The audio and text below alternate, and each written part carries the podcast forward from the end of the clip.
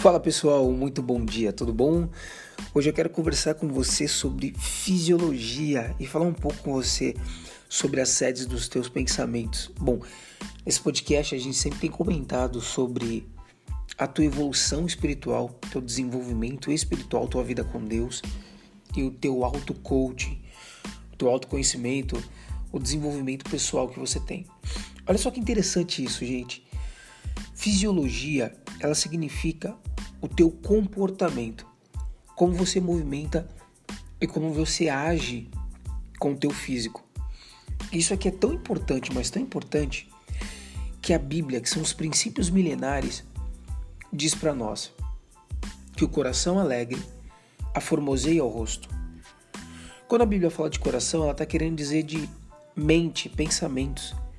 Então, uma mente alegre, uma mente saudável, uma mente motivada, uma mente que tenha pensamentos realmente que são construtivos, pensamentos realmente de motivação, pensamentos de conquista, pensamentos de fé, de crer que vai acontecer, que você vai realizar.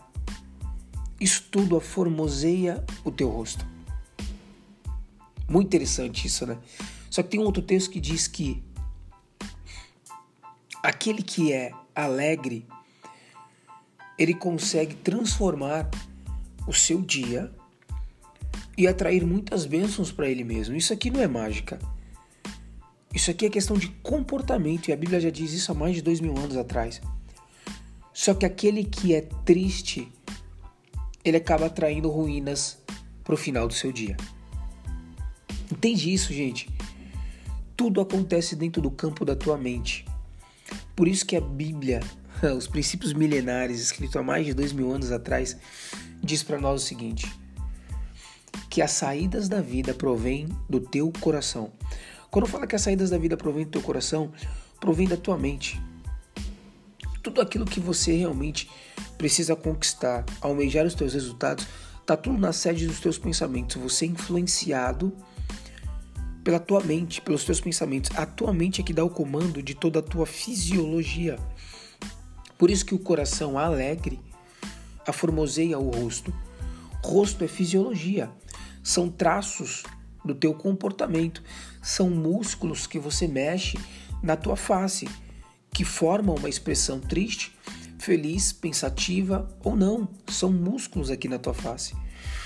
E isso acontece a partir da tua mente, porque o coração alegre, os meus pensamentos dentro de mim, aformoseiam o meu rosto.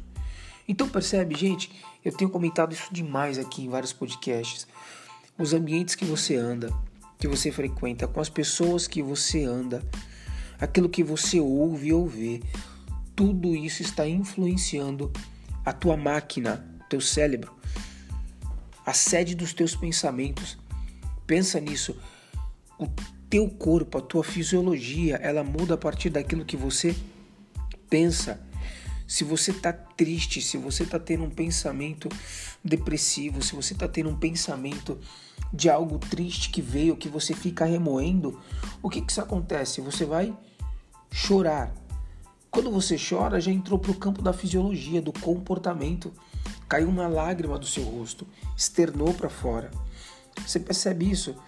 Quando você pensa que você não vai conseguir, só pensamento de derrota, não vou conseguir, eu não tenho estudo para isso, eu já estou muito velho para isso, as pessoas já estão mais avançadas do que eu.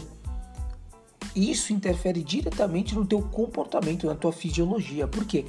Porque logo você não vai tomar atitudes para fazer algo diferente que você não está fazendo. Logo você vai continuar fazendo a mesma coisa. Logo você vai ficar desanimado Logo, você não vai ter atitude ou autoestima ou motivação para querer realmente fazer algo diferente, para ter resultados diferentes através daquilo que você está pensando acerca de você mesmo, que você não consegue, que você não tem estudo para isso, que você não tem recursos para isso, por isso que você não começa.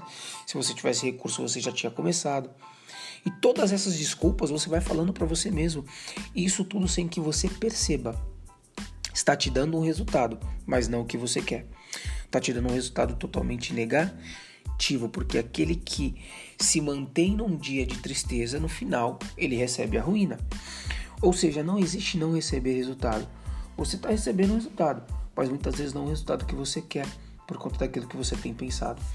Então, cuide dos teus pensamentos, cuide da tua máquina, cuide da sede dos teus pensamentos, porque daí procedem as saídas da vida. Albert Einstein ele diz algo: louco é aquele que pensa que vai ter resultados diferentes fazendo a mesma coisa. Louco é aquele que pensa que vai ter resultados diferentes fazendo a mesma coisa. Você precisa tomar ações e medidas diferentes para que você tenha resultados diferentes, ainda que não seja o resultado que você quer. Mas você precisa ter resultados diferentes, porque com isso você modela, com isso você ajusta, com isso você anota o que não deu certo e continua trabalhando em favor daquilo que você foi chamado para fazer, de qual que é o teu propósito, daquilo que Deus tem para tua vida, daquilo que é o teu sonho, o teu objetivo, daquilo que você quer conquistar para você, para tua família, para as pessoas que estão à sua volta. Os anos passam, por isso que em Eclesiastes, Salomão, o homem mais sábio do mundo, ele diz o seguinte para nós: que o homem aprenda a contar os seus dias.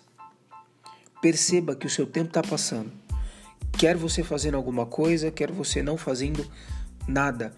Tudo é resultado. Não fazendo nada é um tipo de resultado que você tem. Fazendo alguma coisa, errando, fazendo de novo, corrigindo, você está mais próximo de alcançar aquilo que você quer e o que Deus tem para você do que você não fazer nada. E lembra nisso. Você não precisa estar tá motivado para fazer. Você precisa de um porquê que você faz. Porque o porquê ele vai te gerar uma disciplina para fazer. E no meio dessa disciplina do porquê você está fazendo, vai vir a motivação, porque ali vão vir os resultados. Então mude os teus pensamentos para que você interfira diretamente na tua fisiologia. As saídas da vida provêm do teu coração. Deus te abençoe, isso foi mais um podcast. Compartilhe esse podcast com alguém que precisa ouvir isso essa semana.